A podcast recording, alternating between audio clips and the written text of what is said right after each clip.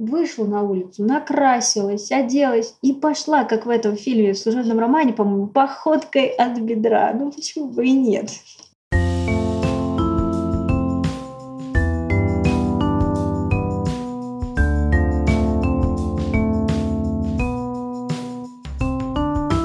Всем привет! Это подкаст «Со дна постучали» и его ведущие Лола Сайтметова и Наташа Ямницкая. Мы со свойственным нам упорством продолжаем говорить о тех, кто прошел огонь, воду и медные трубы, но не сдался и сделал из лимонов лимона. Героиня нашего сегодняшнего выпуска Полина Моисеенко – уникальный человек. У девушки два аутоиммунных заболевания, что очень редко бывает. В мире таких людей не больше 3%. Но прежде чем выявить оба диагноза, ей пришлось провести в больницах много времени. Результаты анализов порой настолько удивляли врачей, что они не понимали, что происходит с организмом пациентки. Один из диагнозов – идиопатическая тромбоцитопеническая пурпура. Его выявили еще в подростковом возрасте. При этой болезни иммунитет принимает собственные тромбоциты организма за чужеродные и разрушает их, от чего нарушается свертываемость крови. Любой порез может сопровождаться обильным кровотечением, не останавливающимся порой сутки. Сложнее было выявить второй диагноз – Полина стала плохо видеть, потом пропали силы, дальше случилась первая парализация. Оказалось, что это рассеянный склероз. При болезни поражается миелиновая оболочка нервных волокон головного и спинного мозга. Хотя в разговорной речи склерозом часто называют нарушение памяти в пожилом возрасте, название рассеянный склероз не имеет отношения ни к старческому склерозу, ни к рассеянности внимания. Склероз в данном случае означает рубец, а рассеянный означает множественный, поскольку отличительная особенность болезни – наличие рассеянных по всей центральной нервной системе без определенной локализации очагов склероза, замены нормальной нервной ткани на соединительную. Как рассказала нам Полина, был период, когда у нее за год было 19 госпитализаций. Но девушка не сдается и поражает своей жизнерадостностью. Она решилась на беременность и отказалась от кесарево сечения во время родов. Как ей удается не сдаваться и верить, что любые диагнозы не приговор, она рассказала в нашем выпуске.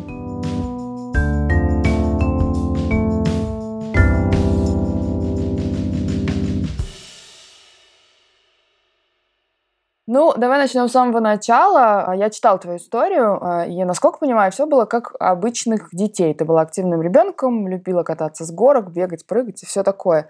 И в какой-то момент стало что-то происходить с организмом. Какие это были симптомы? На данный момент я понимаю, что это все происходило далеко до вообще момента, когда уже прям, скажем так, я столкнулась с этим лоб в лоб. Ну, например, вот пошла кататься на коньках, да, я каталась на коньках, два года назад ходила на каблуках, э, и ноги холодные, ну, холодные, холодные, ну, Полина, да ты специально, чтобы дальше гулять, ты ничего не это. Я говорю, да я не чувствую. Да ты специально. Ну, вот специально, специально. Там в школе началась геометрия, э, рисовать линию я не могу нарисовать простейший квадрат даже по линейке. Ну, как у нас, ну, ленишься, скидываешься, все что угодно. Ну, и как-то тогда срослось. А уже вот в 14 лет начала замечать уже конкретные такие моменты, типа обмороки, носовые кровотечения, маточные, например, побрею ноги, да, там зацепилась, ну, порезала, всякое бывает. И кровь сутки, минимум сутки, она прям вот, она прям текла, то есть пластырь не помогал, ничего не помогало, это надо было делать какую-то повязку, чтобы она хоть как-то сдерживалась, и, соответственно, ее периодически менять. То есть я не тупо с ней ходила, там, замотала и пошла. Нет, это все равно надо было менять, обрабатывать, и желательно не лезть на дерево в этот момент. Слушай, а в раннем детстве не было такого, чтобы у тебя были какие-то там кровотечения или вот как раз ранки, которые, в которых не останавливалась кровь очень долго? То есть это началось к переходному возрасту такое? Пубертат, да. К пубертату. Да. Причем это все произошло, как бы, грубо говоря, в один, в один момент, да, там вот, неожиданно, скажем так. Началось вот все вот, кстати, одним прекрасным летом я начала замечать, что я плохо вижу, но это уже больше к рассеянному склерозу, это тромбоцит мне это не даст, плохо вижу и все, ну, ну не вижу. Ну, как всегда, это виноват телефоны. Вот телефоны, ничего иначе, только они, только то, что там ночью где-то там что-то читаю в темноте, сугубо только оно. Ну, пошли к врачам, ну, ну, зрение плохое, ну, носите очки, ну, ничего страшного. Потом вот шрамы. У меня вообще все просто тело в этих шрамах. И как-то тоже особо не придавала этому значению, пока я не поняла, что они не проходят, а их все больше и больше и больше и больше. Но я-то так как бы девочка. И не хочется, чтобы они были. И тут что-то начали подозревать. Ну, никто не мог предположить, что нужно сдать банальный анализ крови. Потом, когда я смотрела в карте, что уровень тромбоцитов уже был низкий, там, грубо говоря, вот в 14 лет все это началось, и уже лет в 10 был низкий уровень тромбоцитов, но на них никто не смотрит. Как правило, это гемоглобин, лейкоциты, на, на это смотрят, но не на тромбоциты. И потом я начала, у меня как раз вот в этот год было 19 госпитализаций, а я, грубо говоря, полежу, выписываюсь, через неделю к ним приезжаю на скорой. А с каким тебя диагнозом клали? Что это было за? ВСД. А что такое ВСД? Вегетососудистая дистония. Не, ну мне подозревали инсульт, конечно, вот когда я прям вообще приехала с давлением 165 на 110 э, в 14 лет, тогда начали подозревать инсульт. Клиника рассеянного чем-то схожа с инсультом, особенно для врачей, которые не сталкивались. Да, там может и лицо перекосить, и речь запутанная, и руки там тремор может быть. И это все схоже. Там, ну, кто подумает о редком заболевании? Проще же сказать, что это инсульт, правильно, чем что-то другое. Слушай, а вот все-таки первые, вот первые, первые кровотечения, когда стало понятно, что это не норма. Ну, то есть вот ты поранилась, и это не норма, оно идет сутки. И у меня скорее вопрос, знаешь, про что? Почему там вы сами что-то перевязывали, что-то там ждали и не бежали? Или, или это параллельно происходило? Вы в больницу шли и сами перевязывали? Потому что мне ставили ВСД и говорили, что я таким образом привлекаю внимание родителей. Ну так на минуточку, как я вызову там, например, носовое кровотечение. Причем, когда я в очередной раз раз попала в больницу. Это было, кстати, где-то года за два да, мне было лет 12, это было года за два до. Мне сделали КТ и нашли кальцины, типа кальцины. Ну, это тоже такие типа очаги. И э, сказали, что как бы я пью много молока, и типа у меня много кальция в организме. Ну, как потом оказалось, что это были уже очаги рассеянного склероза.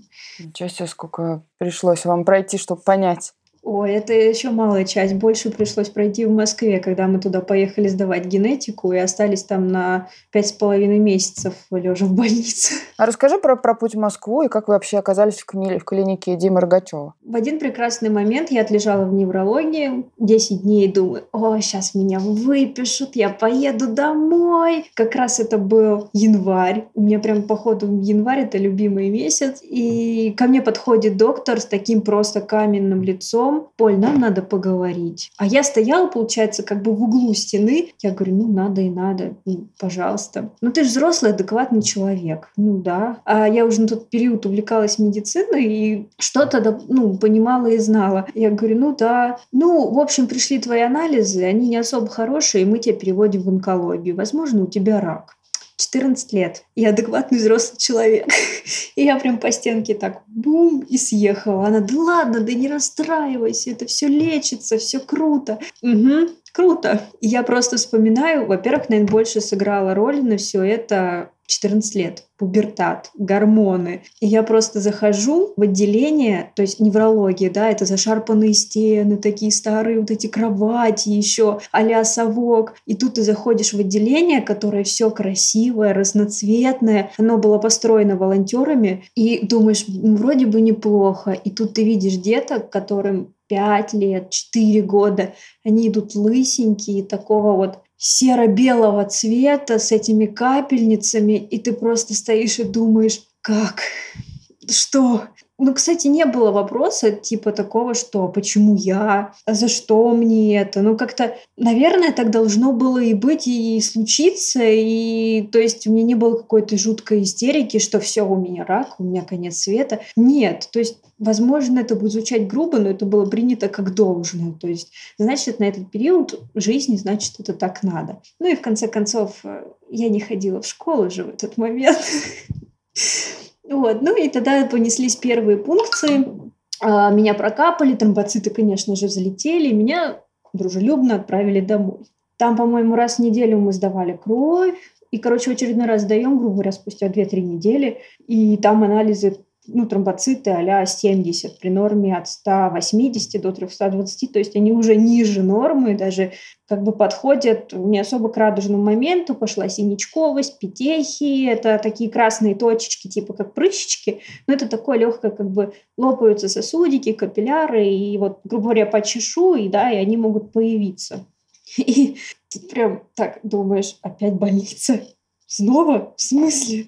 Ну да, и мы приезжаем, доктор говорит, ну, походу, это все-таки хронь. То есть, да, любое заболевание, которое длится больше полугода, это хронь. Ну, хронь и хронь, ну, ну ладно. И тут, когда опять гормоны, и опять доктор не дает, не конкретно он не отвечал на вопрос. То есть, например, я говорю, почему, из-за чего, как, а ответа ноль. Ну, типа, а, единственное, что мне тогда сказали, что не рожать нельзя категорически, то есть ты что, какие роды, какой ребенок? Ну, может быть, конечно, рано в 14 лет не было об этом задумываться, но все-таки в смысле, как? Это дико. И у меня тогда начало ухудшаться как раз э, под ЦНС. Я уже очень тяжело вставала с кровати, очень тяжело сама, то есть мне надо было как-то что-то держаться за бока, там уже кровати были более современные, с бортиками, и я пыталась уже через них вставать, то есть э, тогда у меня случались уже носовые кровотечения, уже такие прям жесткие, до 8 раз в день, причем это было не просто кап-кап, а это был фонтан, вот в прямом смысле слова фонтан, что залить подоконник, фиг фигня. То есть это для меня было просто, как, я не знаю, сходить попить. И из лор отделения, когда поднимался доктор, он просто стоял такой, эм, а, а что мне надо делать? Я говорю, ну как бы остановить. Ну вот смотри, я тебе сделаю тампонаду, а мне даже тампонаду особо нельзя было делать, потому что если вытаскивать, да, оно все засохнет, и, соответственно, это потом нанесет травматизацию, и будет то же самое. Он, ну, давай посидим. Я говорю, я никуда не тороплюсь, давайте.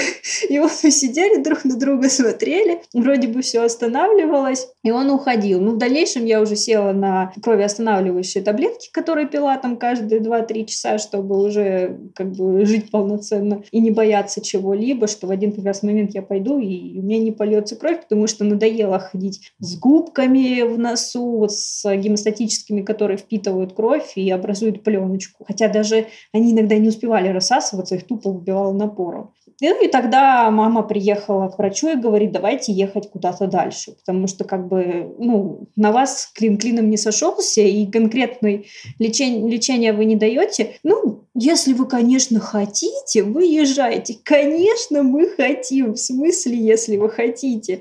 Ну и мы поехали. Поля, а можно я тебя прерву? Мне просто интересно. Вот у тебя э, носовые кровотечения, 14 лет, у тебя, по идее, уже должны начаться месячные. Они у меня с 11, да. О, а на месячные тромбоцитопения как-то влияло? То есть там тоже сильные кровотечения? Пачка в день. То есть если месячные, ты просто не выходишь из дома или живешь в ванной, например? Да, то есть это прям Поэтому, когда мне пугали после родов, у тебя будет там такое кровотечение, да ты с ума сойдешь. Люди, оно было вообще слабое. То есть для меня это была такая фигня, вот эти вот там 40 дней, по-моему, оно все это дело длится у кого-то быстрее, у кого-то позже. Но первые дни ну, для меня это обычный стандарт, вот правда. То есть, чтобы сказать, нет. Наоборот, удиви меня. Да, да, да, да, да, да. Кстати, иногда такое бывало, потому что я иногда приходила к врачам, и у меня уже был спортивный интерес услышать хоть что-то. И я такая сижу, ну, давай, удиви, скажи мне хоть что-то. И мы Таким образом добились квоты. Слава богу, это все началось с детства, и детям дают квоты в разы проще, чем нежели в терапии взрослым. И мы попали в Москву, благо наша область оплачивала все, просто все анализы, вообще просто все, потому что нас доходило, что одни анализы крови выходили больше, чем на 100 тысяч. То есть генетика, да, генетика, она безумно дорогая всегда. Что самое удивительное, генетика у меня очень чистая. То есть у меня все, все просто, все идеально. Причина, от чего из-за чего, соответственно, никто не знает. И мы туда попали, приехали, меня смотрел доктор, но он там тоже типа, ну, у каждого понятие разное, ну и ладно, ну все с этим живут, но как бы я тоже с этим научилась жить, но просто вопрос в том, что как дальше. Часто мне там 14-15, потом мне уже идти работать, да, там рожать детей и все остальное. Ну в один прекрасный момент мы опять приезжаем, да, в Москву сдавать генетику, и сходили к неврологу, и она говорит, наверное, что-то не то. Наверное, все-таки это не ВСД. И она говорит, сходите, сделайте поля зрения, ну, так, ну, за между прочим, мы сходите к окулисту. И мы сходили, только я прошла поля зрения, врач просто вылетает с бешеными глазами, потому что они уже на тот момент были сужены.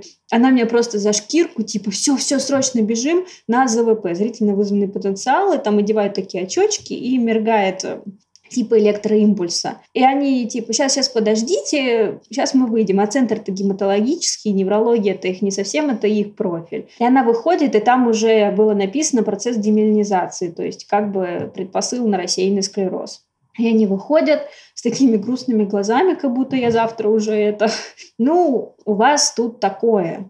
Ну, это не точно это не точно, это вообще не факт, да, надо пройти врачей. Там же как, идет вот так Дима Рогачева, и, грубо говоря, через дорогу, ну, прям напрямую, там идет РДКБ. Ну, и мы заходим, меня смотрит доктор, на тот момент он произвел просто вау впечатление, и он говорит, скорее всего, это васкулит, не факт, что это рассеянный склероз, то есть это все может быть проще, сдайте там то-то, то-то, то-то, пройдите то-то, то-то, то-то, но хорошо. И мы, соответственно, задерживаемся в Москве. Мы задержались в Москве, и тут приехал Дед Мороз в детский мир. Дед Мороз! Блин, ну пойдем пощупаем его бороду. Ну, ну, ё-моё, ну как, ну, мечты, детская мечта. И мы отстояли службу с утра и поехали к этому Дед Морозу.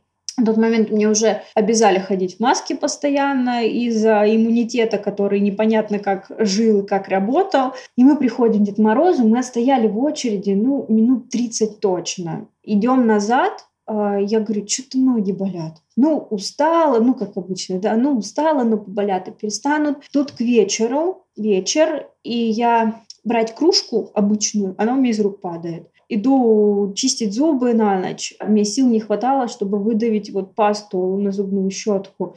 Я как бы думаю, что? На утро я уже не встала. То есть тогда уже наступила моя первая парализация.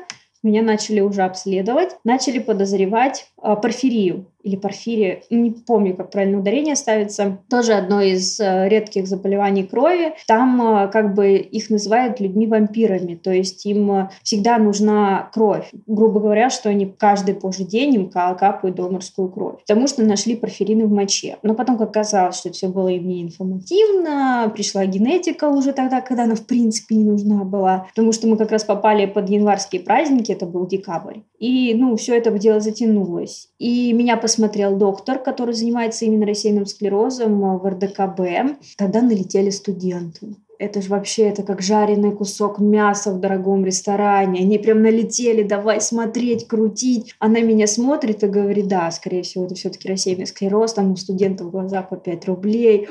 Что, как, давай крутить, давай вертеть. Все, для них это, конечно, вообще был опыт. А тебе как это было? Да я сама уже как бы студент-медик, и мне самой это было интересно. Мне кажется, к тому времени ты уже столько врачей повидал. Да, и, кстати говоря, я даже, когда меня уже положили с боем в ФНК КЦ, я отказывалась от наркозов, то есть у меня ЦВК, да, катетер подключичный, катетер, катетер в паховой вене, они у меня все стояли без э, наркоза, только был местный наркоз. Э, у меня была такая политика, что вот я приду работать в отделение, да, там я всегда хотела, сейчас я уже, конечно, меня не получится, дабы имея группу, да, я не смогу работать в таких отделениях, но я всегда хотела пойти, это паллиатив, э, ну, в серьезную реанимацию, ну, как вот я не пройду, если я могу это пройти, и не могу, не смогу объяснить там пациенту, что там есть на самом деле. Если у меня есть возможность, может быть, это мазохизм, конечно, если у меня есть возможность это все дело пройти. Плюс я посмотрела перед этим фильм «Наркоз». Это была моя просто высочайшая ошибка. Как я могла вот... Я по сейчас в это верю. Я реально по сейчас это верю. Там же как он... Его подключили к наркозу, да, и с ним там делали, что хотели, но он был как бы в сознании, но спал, но не мог ничего сказать. И я все думаю, а вдруг со мной что-то будут делать, а я не смогу это контролировать. Ну как? А мне уже было 15 лет, а с 15 лет э, уже сам принимаешь решение, там, да, да, нет, нет. И вот когда меня положили, приходит доктор, как раз на постановку первого ЦВК и говорит, Поль, такое дело, а, либо мы ждем три часа, чтобы у тебя вся еда вышла а я уже, у меня уже тогда стояла анорексия, потому что очень сильно сбросила вес. Либо мы едем сейчас под местным наркозом ставить тебе катетер, как раз это было перед выходными, чтобы не, за, как бы не, не потерять время, и ставим тебе, если ты не боишься. Мама сидит уже вся белая просто, как стена в цвет стены. И она вроде бы хочет что-то ответить, но как бы берут согласие с меня, и я просто вообще долго не думаю, поехали. Ну и доктора такие, типа, все вообще без проблем, отлично, мы едем. Но потом я уже подружилась с анестезиологом, и, короче, лежу, он стоит такой надо мной, хочешь, я тебе свою собаку покажу? Он малин, она малину с куста ест. И я лежу, там что-то делают, куста малину мне показывает. Но я всегда хотела посмотреть, и они, гады, мне ширму ставили. Они мне поставят ширму, я такая говорю, у меня клаустрофобия, уберите. Но я-то надеялась, что они ее совсем уберут. Они все равно перекрывали, гады. Я ничего так и не увидела. Пришлось на ютубе все смотреть. Позитивный, конечно, такой пациент. Я думаю, что им это только нравилось.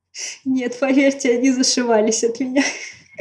И потом, когда меня после этого перевезли в реанимацию, делали первый плазмоферез, когда кровь чистят, и мне сказали, что как бы у меня может поехать крыша, и если я буду что-то запод... ну, запод... ну, заподозрить что-то не то, то ты не пугайся, все нормально. И я лежу, и я чувствую, что подо мной кто-то шевелится. Думаю, ну все, настала хана. Я лежу, заходит медсестра просто, а я лежу вот, как бы так глаза они маленькие, я лежу вот с такими глазами, она на меня смотрит, ты чего? Я говорю, по-моему, настал этот момент. Она, какой?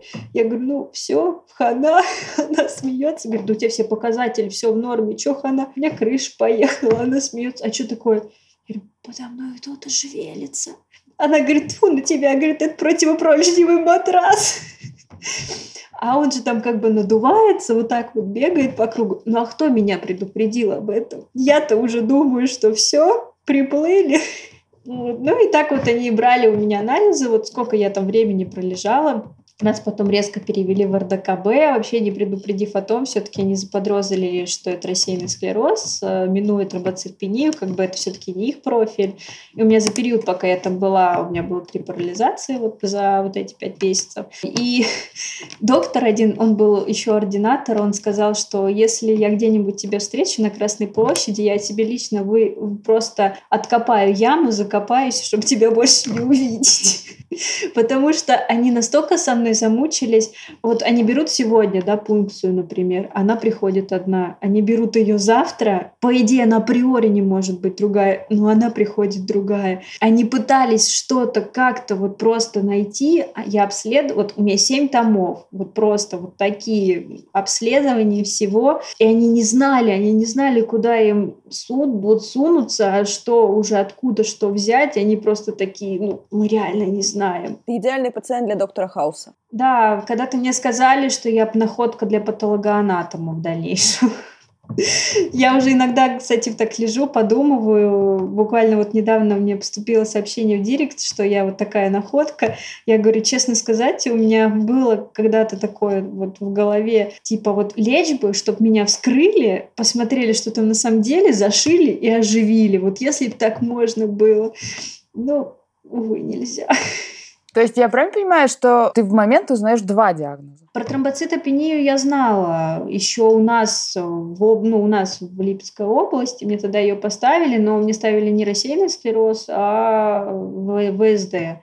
А про рассеянный я уже узнала лежа там. Причем меня смотрела кучу врачей, еще тогда сказали, что я больше не встану, что как бы это все. И, может быть, они просто у трех процент, процентов или у двух на Земле может быть два аутоиммунных заболевания. То есть это такая редкость. Причем, ладно бы, если бы это было, например, там неврология одна, а это как бы и кровь, и неврология. Я, например, леча кровь, гублю неврологию, а если лечу рассеянный склероз, да, то у меня тромбоциты просто уходят в никуда вообще в никуда. Как ты не впала в отчаяние? Мне некогда было.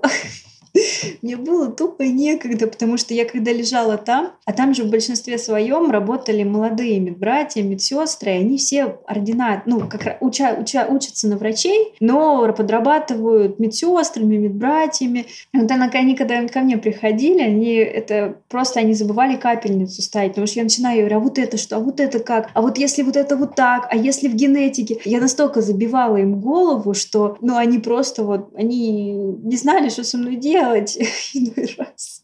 Только когда мне, конечно, становилось, ну, бывало такое, что было очень-очень плохо, они, ну, что ты коза мебная, ну, что это такое?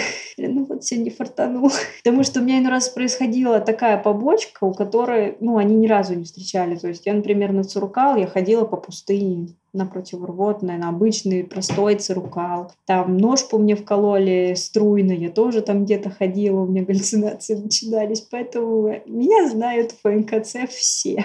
Слушай, а если говорить подробнее о вот этом э, с красивым долгим названием идиопатическая тромбоцитопеническая пурпура, которая еще, кстати, называют болезнь я нашла Вергольфа. Вергофа, да. Это открыл ученый. Вот что это вообще такое, если коротко, и чем она опасна? Это когда падает уровень тромбоцитов, или же они вот, как у меня сейчас, они находятся в нормальном по анализам крови в нормальном состоянии, но при этом они не работают от слова совсем. То есть тромбоциты, да, это клетки крови, которые отвечают за свертываемость. Вот, например, вы поранились, и тромбоциты такие, эгегей, мы спешим на помощь, как Чип и Дейл, такие хоп-хоп-хоп-хоп-хоп, и все, и болячка затянулась, и кровотечение остановилось. В данном моменте с тромбоцитопенией тут так не прокатит. Они такие, как блиц скорость без границ в мультике, такие, о, рано, ну ладно, сейчас мы тебя спасем. Ну и спасать, соответственно, они очень плохо. Ну, иногда от слова спасить совсем вообще не спасают. Чем это грозит? Это грозит внутренним кровотечением, это грозит э, синяками везде просто, вот в прямом смысле везде. У нас, например, большая разница с мужем, да, там, грубо говоря, я вешу там 43-44 килограмма, он весит 100 30, да, то есть ощутимая разница, и я там метр шестьдесят восемь, и он практически два. Когда он меня брал за руку вот так, у меня оставался след от его руки, просто вот там возьмет, подкинет, у меня на талии вот так его руки оставались. И в этом вот в чем опасно. И раз ты ложишься спать, ты чистенький такой, нету синяков, а с утра ты можешь встать, и у тебя все тело будет в синяках и это как бы не особо радует. Ну и, соответственно, там есть ограничения в плане еды. Нельзя ничего грубого, ни в коем случае уксуса, никаких э, природ, природных кровержижающих типа малины. Кришна ем. Без ума ее люблю. Особенно пока никто не видит. Вот. И, и вот эти и соленые огурчики, боже мой. Как это вкусно, но так нельзя вот орехи ни в коем случае. Вот если начинается обострение, то все это манная кашка, супчики, все такое нежное, легкое. Ну, грубо говоря, как вот есть дети-бабочки, да, им особо тоже ничего нельзя. Ну, вот так же и мы. Только у них это все более страшнее, а у нас просто это то, что может э, закровить внутри. И как бы, грубо говоря, с простейшего толчка, с маленького пиночка это все может выйти плохое. А как ты решилась при этом на беременность. Если тебе нельзя практически ничего, то есть с тобой, как, ну вот по описанию, нужно как с хрустальной вазой. Какая беременность? Я вам скажу больше. Я жила с тромбоцитами 2000, то есть это, ну, да, при норме 180 тысяч, я жила с двумя тысячами год, я ездила в автобусе, я выступала, я ходила на учебу, будь, будь старостой, которая просто как шила везде и всюду. Как-то, ну, есть и есть, как будто так и надо. А на беременность мы просто приехали, я в 17 лет успела попасть в ФНКЦ, хотя они просто отпихивались. Когда меня увидел невролог в ФНКЦ спустя два года, она просто такая и развернулась, ушла в другую сторону. А потом, когда получилось, что мы с ней столкнулись в лоб-лоб, она такая на меня смотрит, привет, а вы как? Вы, вы надолго, да? И мы, мы просто стоим, смеемся, типа, нет, нет, мы, ну, просто провериться. Но вы же минуете кабинет невролога, да? Мы такие, да, да, вообще не переживайте по этому поводу. И мы приехали вчера раз на проверку, я встретила своих врачей, которые меня вели с самого начала, боксовое отделение вообще просто, если они меня услышат, им большой привет. А, они мне сказали, что надо родить до 18 лет, до 20 лет первого ребенка, чтобы как бы организм понял, что такое есть, и, возможно, это пойдет в лучшую сторону, потому что все-таки гормональная перестройка, она может дать толчок тому, что организм как бы сам себя поставит на место. Сейчас он себя ведет плохо, а это он, грубо говоря, отругает и скажет, веди себя хорошо, нечего там выдумывать. Ну, на тот период и было от кого, как бы мы как раз с мужем познакомились уже в меди. Он был на последнем курсе, я на первом, да. Я шла как бы учиться вообще-то, так, на минуточку. А вышла замуж. Да, да, да, да. Я в сентябре пришла и 28 сентября уже гулять пошла. Вот, ну и тогда мы уже все обговорили, и ну, начали работать над этим моментом.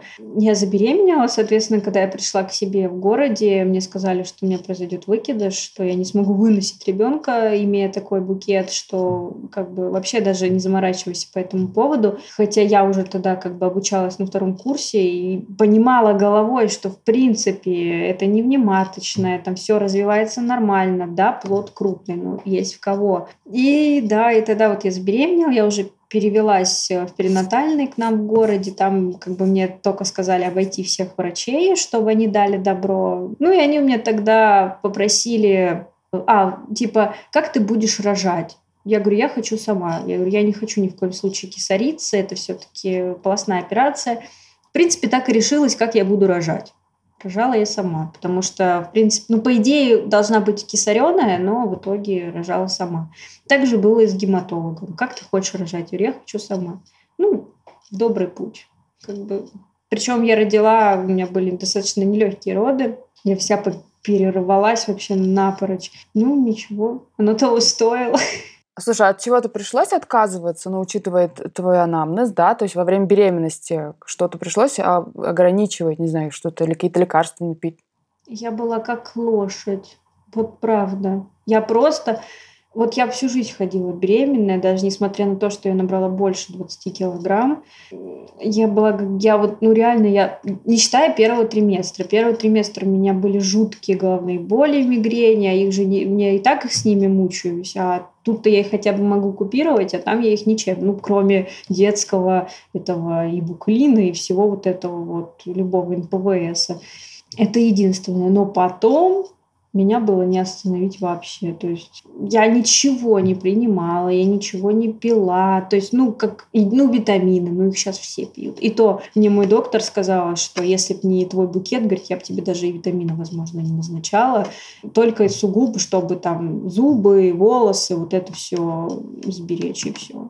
А не было опасений, что можешь родить не очень здорового ребенка, учитывая букет? У меня генетика чистая. Если бы у меня было что-то с генетикой, я бы вряд ли пошла бы на это. Хотя, ну, каждый скрининг я ходила просто вот что там, ну что там, ну что там. Просто на первой МУЗИ мне сказали, что у меня может быть двойня. Я такая, типа, в смысле?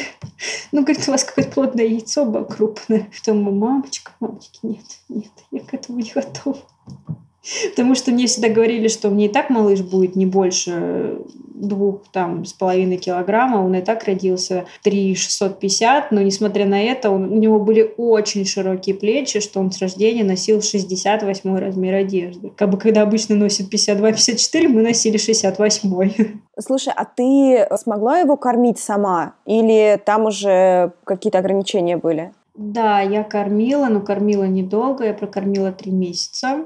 Хотя у меня молоко буквально вот пропало, может, месяца два назад. У меня было очень много молока. А, была дополнительная молочная железа под подмышкой, чтобы, было, чтобы сцедить. Мне было проще родить честно, потому что ни один молокоотсос не мог от, отсосать. Это все было вручную, а вручную это вообще просто ад. По-другому я не могу сказать. А, я сама себя, вот честно, тут я себя жалела. Я не могла сама себя сцедить. Либо это был медперсонал, да, либо вот домой, когда я приехала, меня сцеживал муж, и то я просто с горькими слезами, ты меня не любишь, ты мне делаешь больно. Но я понимаю, что это надо, но это было очень, это было было просто... Ну, то есть от лекарств никаких не нужно было в тот момент отказываться, у тебя болезни были более-менее в ремиссии? А у меня их и не было. У меня нет, я, ну да, после родов я была в ремиссии, скажем так, и во время родов, но, как правильно сказать, э, меня не любят врачи. Я в большинстве своем, у меня даже нет врача, который бы меня вел. Они все от меня отказались по той простой причине, что они не могут выискать вот эту золотую середину, чтобы не навредив ни одному, ни второму заболеванию. Да? При этом этих двух имеются же еще, которые уже появились спустя время в виде побочки, от которых уже тоже никуда не денешься. То есть там диагнозов ну, на листа, листа 4 точно хватит если все-все прям досконально выписывать. И я находилась без терапии, чтобы вот прям проколоться, да, и выйти на какой-то уровень. Потому что в восемнадцатом году, как раз перед беременностью, я пролежала в ней неврологии, я никогда в жизни больше туда не поеду. Там мне дали 6 лет. Типа 6 лет и до свидания. И все. Либо ты рожаешь, и, возможно, инвалидизация у тебя прекратится. Фигушки как бы. А после, после родов у тебя состояние ухудшилось или, не, или как, как произошло? Ну, после родов, да, у меня наступила шестая парализация, после которой я восстанавливаюсь по сей час. Но я не могу сказать, что это были роды, потому что она произошла спустя в марте я родила, и она у меня произошла в январе, кстати. Это уже будет скоро год. Ну, сколько там Ярику было? Апрель, май, июнь, июль, август, сентябрь, октябрь, ноябрь, декабрь. Ну, 10 месяцев ему было. Ну, как бы это слишком поздно, скажем так, чтобы в этом были виной роды. Это было запущенное обострение, которое никто не захотел купировать из врачей, потому что я к ним обращалась. И мне всегда говорят, что у меня с головой просто проблемы, что я всегда боюсь парализации и назначали транквилизаторы. Хотя, ну, столько лет уже лечиться, и я прекрасно как бы понимаю, что это оно, и пора что-то делать. Ну, и это все дело запустилось. И, как правило, оно у меня всегда вот обострение. Ну, и иногда я там, ну, немеет рука, ну, там болит что-то, ну, зрение пропадет. Для меня это не обострение. Для меня это так, ну, не знаю, как у обычного человека удариться ругой, наверное. То есть я на особо на внимание обращаю. Я начинаю обращать внимание, когда уже я перестаю ходить как бы не, не особо смешно, наверное, но за счет этого, наверное, мне уже, ну, меня тяжело удивить, удивить. В принципе, как и мое окружение, например, да, там, я вот упаду сейчас в обморок, да, муж подойдет там, да, ну, то есть для него это воды попить. То есть для него это настолько уже норма, особенно если я где-то падаю ударяюсь в силу того, что у меня нет бокового зрения, я вечно падаю, я вечно ударяюсь. Для него это уже его не удивить. То есть когда он только со мной познакомился, да, я ударилась, и мама так сидит спокойно, то есть для нее, для она, он всегда, да как, ну как она так реагирует, у нас же там мама, да, ну в смысле? Сейчас он реагирует так же на минуту. То есть это особенно, если я попадаю в какие-то ситуации. Например, 31 декабря я получила сотряс. Так могла только я. Ну, честно. Поэтому уже удивляться нечему. Слушай, а что касается, кстати, мужа и вообще близких, были у тебя мысли, что ты, ну, вот ты с ним познакомилась, там, все дела, и понятно, что ты рассказала про свои а, диагнозы, что ты можешь стать для него обузой? У меня такое было, когда я лежала в Москве, вот эти вот долгий период времени, у меня было такое в плане по отношению к маме, да, к бабушке. Это тяжело, да. Мне тяжело, потому что я через все это прохожу, да, я уже как мама могу сказать, что тяжело смотреть, когда болеет твой ребенок, и ты не в силах помочь, да, там заболел он ОРВИ, да, там или еще чем-то, ты дал таблетку, ты видишь, что ему станет лучше. А тут капельницы, таблетки, реабилитация, она в принципе не помогает. То есть все зависит сугубо от меня, да, как я уже пишу у себя в Инстаграме, только 20% из, ну, к выздоровлению, к ремиссии дает лекарство. Остальное это работа над собой, это реабилитация, поддержка близких и родных. И самое главное принятие. Пока не примешь это, не получится так, что все было хорошо. Ни в коем случае не получится. Это будет виниться себя, это будет виниться, как правило, даже окружение, потому что это они меня довели, и это был стресс, и поэтому все так и произошло. А так бывает, бывает иногда, не буду в этом плане скрывать. Причем больше, наверное, меня нахлынуло, у меня была такая легкая депрессия буквально летом. Э, в июле я прошла ретуксимаб, да, это такая, ну, как бы считается легкая химия при рассеянном склерозе. Вторая линия Питерсов. И получилось так, что он мне дал приличную такую побочку. Начальная побочка это была тромбофлебит. Человека, у которого не сворачивается кровь, появились тромбы. Понимаете, да? Уникальный человек. Да, да. Тогда я почему-то начала, блин, парализация меня нет, это меня не смущало. Меня больше смущало то, что у меня нога вот просто вот такая, бордового цвета, и мне надо носить чулки, да, не то, что я хожу с тростью, да, там в свои 20 лет, нет, а то, что я хожу в чулках, да, вот эти мои сексуальные чулки белого цвета с голой пяточкой. Вот это меня почему-то смущало больше.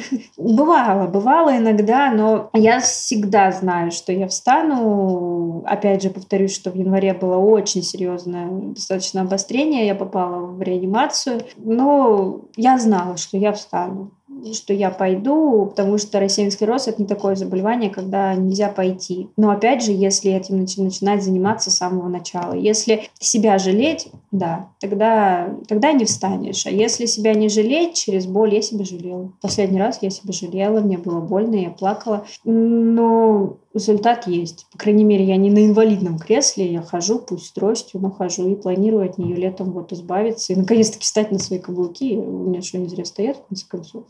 Полин, скажи, а как ты, как ты к этому пришла? Это твое медицинское образование или какие-то книги или, может быть, общение с теми, кто болеет чем-то похожим. Как ты пришла к такому мировоззрению? Я должна жить. Вот и все. То есть на тот период я еще не общалась с людьми, которые тоже болеют. Это сейчас, да, я начала вести блог вот год назад, начала общаться. С, не, с кем-то я общалась еще до, у кого-то я, грубо говоря, на глазах стала грубо звучить женщина, что ли, потому что я начала общаться с ними подростком, сейчас я уже жена и мама, да. С кем-то, да, а, общалась. То, что касается книг, ну, мне тяжело читать. То есть я хотела бы читать, но максимум я прочитаю одну главу и все. Потому что мне тяжело. Мне даже, например, если какой-то доклад, он у меня напечатан либо разным шрифтом, либо разным цветом, потому что когда идет это все вот в одну линию, я не прочитаю текст. Он у меня тупо начинает плыть, разные у меня там танцует, он у меня там брейкданс. А так принятие этого всего в принципе, это, наверное, пришло с самого начала. То есть я говорю, я не говорила никогда, да за что, да почему, почему именно я, почему там не сосед э, Паша, да, там, там или Петр, Петр Петрович. Ну, так должно быть. Я знаю одно, что если бы не моя болезнь, возможно, она мне пошла на пользу в плане того, что со своей гиперактивностью она меня от чего-то уберегла. Слушай, а есть какие-то, ну вот про книги понятно, а еще какие-то ограничения, связанные с твоими диагнозами, ну условно, не знаю, можете ли вы надолго уехать отдыхать? Или вам нужно быть рядом с какими-то врачами, Вообще, вообще. Ну, в плане тромбоцитопении тут, конечно, все проще. Там таблетку выпил, кровь остановил, и туда. В плане рассеянного склероза, да я должна быть там с врачами, мне нельзя летать. Когда, получаешь, взлетаешь, да, вот эта нагрузка все равно идет. И когда садишься, как бы давление вот это происходит, оно, да, летать нельзя, только поезд или машина. Я не даю себя ограничений, потому что когда-то мы попали к доктору, который был достаточно в возрасте, и он мне сказал такую вещь, хорошо, ты лишишь себя фруктов, ты лишишь себя там орехов, например, да, там вот при рассеянном там я читала, что нельзя, по-моему, мясо, молоко, вот это все глютеновое. Хорошо, но подпитку от чего брать? Да пусть это мясо уже не такое, как, например, ели наши бабушки, но мы акклиматизировались уже к этим продуктам, и хоть что-то мы все равно из них всасываем, да? И поэтому, ну, и что из этого выйдет? Ну, просто что? Я нет, я вообще вон после химии, у меня муж э, с Ростова, и я после химии с нулевыми показателями написала отказ от госпитализации и поехала в Ростов знакомиться с родителями. Мне было не особо хорошо, но оно того стоило. Может быть, это было рискованно, но я любитель, я больше тепловой человек, и для меня сейчас вот зима — это вообще это табу, потому что от морозов, от холодов начинается спастика, очень холодно, пальцы вот мороз, да, пальцы сразу вот такие, чтобы их разогнуть, это нужно оттаять, и поэтому э, я лучше буду находиться в 60-градусной жаре, хотя для многих ресников это ужасное состояние, но не на холоде. Поэтому запретов много, много, но почему бы не давать себе и не жить полноценной жизнью? Да, мы индивидуальны, да, у нас есть инвалидность, да, там у нас есть какие-то какая-то патология, да, там У меня вот согнута рука, да, то есть она у меня не разгибается, но при этом я и колю, и вену, и мышцу, и готовлю есть, и, и ну, в принципе, делаю с ней все. Даже маникюр на палочках для суши, чтобы распрямить. Поэтому зачем себя лишать жизни и следить э, за чем-то доскональных? Поэтому зачем себя лишать этого? Вышла на улицу, накрасилась, оделась и пошла, как в этом фильме, в служебном романе, по-моему, походкой от бедра. Ну почему бы и нет? Немножко про мужа. А, иногда партнеры устают от того, что близкий человек все время болеет. Тем более, если не одно хроническое заболевание, а целых два. Вот как это происходило у тебя? Наверное, нам проще, потому что он медик. А, он медик, то есть в любой момент он меня может уколоть, он может меня прокапать. Вот когда мы в фильме-то снимались, э, э, как он отвечал вопрос, единственное, что ему дает тяжесть, это то, что вот когда идут боли, например, да, они практически ничем не купируются, даже наркотическими обезболивающими, то, что он не в силах помочь ну, будет он рядом, да, я уже даже говорила, что когда у меня начинаются боли, я лучше уйду в другую комнату, там, проплачусь, прорыдаюсь, да, там, порву простыни, там, да, что под руку попадется, чем разбужу его. Ну, допустим, я его разбудила. Что? Вот что? Он не выспится, а ему на работу, мне на учебу. И, ну, что это даст? Тупо, чтоб меня пожалели, я и с себе пожалею как-то, ну зачем лишний раз поддаваться вот этому, вот этой слабости, которая, которую реально преодолеть и пройти дальше. Она, ну, если бы я поддавалась ею, наверное, я бы так и осталась бы лежать 6 лет назад. Боже мой, нет, уже 7. Да, 7 лет назад. Он не считает, вот у него спросить, он не считает, что у меня есть диагнозы, он даже, ну, ни разу об этом не сказал, и тем более не попрекнул. Нет, то есть, ну, просто такая особенность. Просто да, когда у нас возникают проблемы какие-то с врачами, с решением, да, тогда он злится. Ну и скажем так, что вот в силу меня он очень много уже знает в медицине, то, чего ему в принципе, возможно, никогда бы не пригодилось. Потому что когда меня притащили уже вот в январе там в полумертвом состоянии, невролог встал и говорит, а я не знаю, что тебе писать. И муж ей диктовал, что писать в направлении на госпитализацию. Какого хорошего медика ты вырастила? Скоровик, да. Скоровик. Он и так нагляделся, конечно, многое, но теперь я не знаю, что его тоже может удивить. Наверное, уже ничего. У вас вот такая разница в весе. А есть ли какие-то ограничения в интимной жизни? Или там, не знаю, что-то нельзя, вам надо аккуратнее с тобой? Дофига. Ну, пофигу. Много чего нельзя на самом деле, вплоть до того, что даже нельзя было лишаться девственности. Да, стоял такой, потому что была угроза маточного кровотечения. Ну, ну нельзя, ну что, жить тоже вред. Адам и Ева тоже поддались этому искушению. Ну, ограничений, конечно, ну, очень много чего бывает, что, да, там где-то, даже когда спим, да, ну, всякое нам во снах снится, да. Мне несколько раз и кулаком прилетало, что он тонет, и при этом я должна была спасать, и мне по груди не летит такой кулачина. Ну, а что поделать? Ну, просто когда у меня уже вот проблемы с тромбоцитами, мы стараемся как-то э, ложиться даже иначе, там, подушки где-то, может быть, подложить, чтобы, если вдруг что, мне досталось меньше приспособились.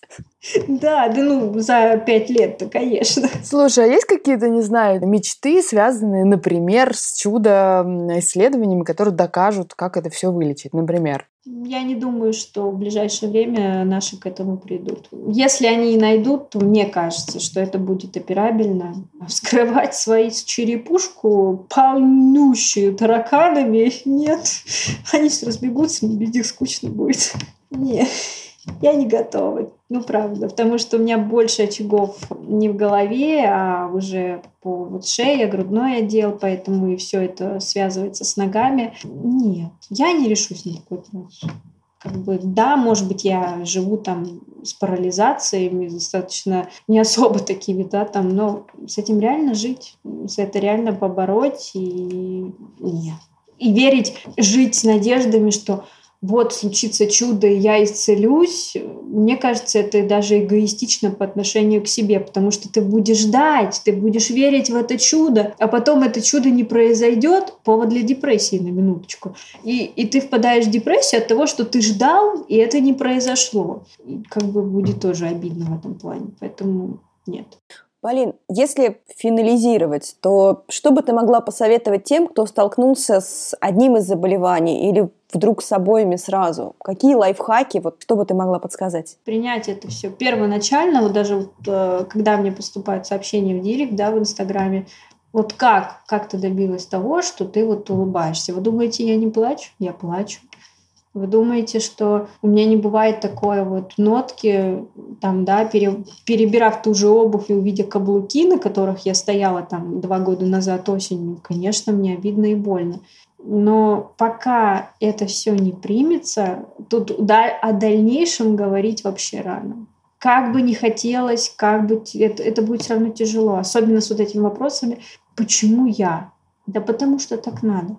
Значит, так должно произойти, да, как говорят, что Бог не дает те испытания, которые мы не в силах преодолеть. Значит, ты сможешь это преодолеть. А может, это пойдет тебе на пользу и даст тебе характер той или иной ситуации, которая может произойти в дальнейшем. Я знаю одно, что вот перед всей этой, ну, перед моей болезнью была такая не совсем прям легкая, скажем так, мой этап моей жизни, который на тот период дал мне приличный характер. И я понимаю сейчас, что это было неспроста. Если бы я вошла тюти во всю эту ситуацию, да, и была бы плаксивой, то через много я бы вряд ли смогла пройти, с учетом того, что в Москве мне всували иголки, били током, э, на какие-то всякие штуки меня отправляли, смотрели кучу врачей и чего куда только не сували. Я выходила и смеялась, то есть, да, и мне когда врач стоял и говорил, блин, ты настолько худая, что я не могу там найти ту или иную мышцу, я говорю, давайте вместе потыкаем, да, иголкой, то есть, ну, адекватный вообще человек, вот вы скажете. Поэтому вначале принять. Как только произойдет это принятие, вот я всем рекомендую, вот один есть фильм, постановка причем э, достаточно театральная, и вот после него я очень жалею, что я не посмотрела его раньше. Я его посмотрела год назад, на Новый год, перед Новым годом, и у меня просто вот прям вот вот так вот просто жизнь поменялась, э, и слова Просто вот какие-то вот кажется иной раз, да, там обычному человеку, ну, слова и слова, а иной раз эти слова, они вот настолько вот как стержень просто вставляют в тебя, чтобы идти дальше. И опять же, совсем можно жить. С онкологией можно жить. Даже с ней можно жить. Конец будет, когда мы уже уйдем туда. А пока мы здесь, значит, мы для чего-то должны быть тут и строить планы на жизнь, и жить дальше, рожать детей, выходить замуж, даже если это будет в пятый раз и вообще наслаждаться этой жизнью, даже если мы, даже нам иногда кажется, что это очень большая проблема, и нас там отчисляют из какого-то мега крутого универа, это не конец жизни. Поэтому, значит, так нужно. Пока не примешь ни одна таблетка, ни одно лекарство, не даже вот заболела голова, но мы выпили таблетку, она прошла. Но при этом, если мы не найдем причину, и не сможем отвлечься от этой головной боли, она не пройдет. Если мы будем думать, ой, давление там 745 да, миллиметров тутного столба, а не 760, сто процентов заболит голова. Вот сто процентов. И она заболит. И она заболит. А надо... Солнце светит, птички поют, весна скоро. Вот тогда она не заболит.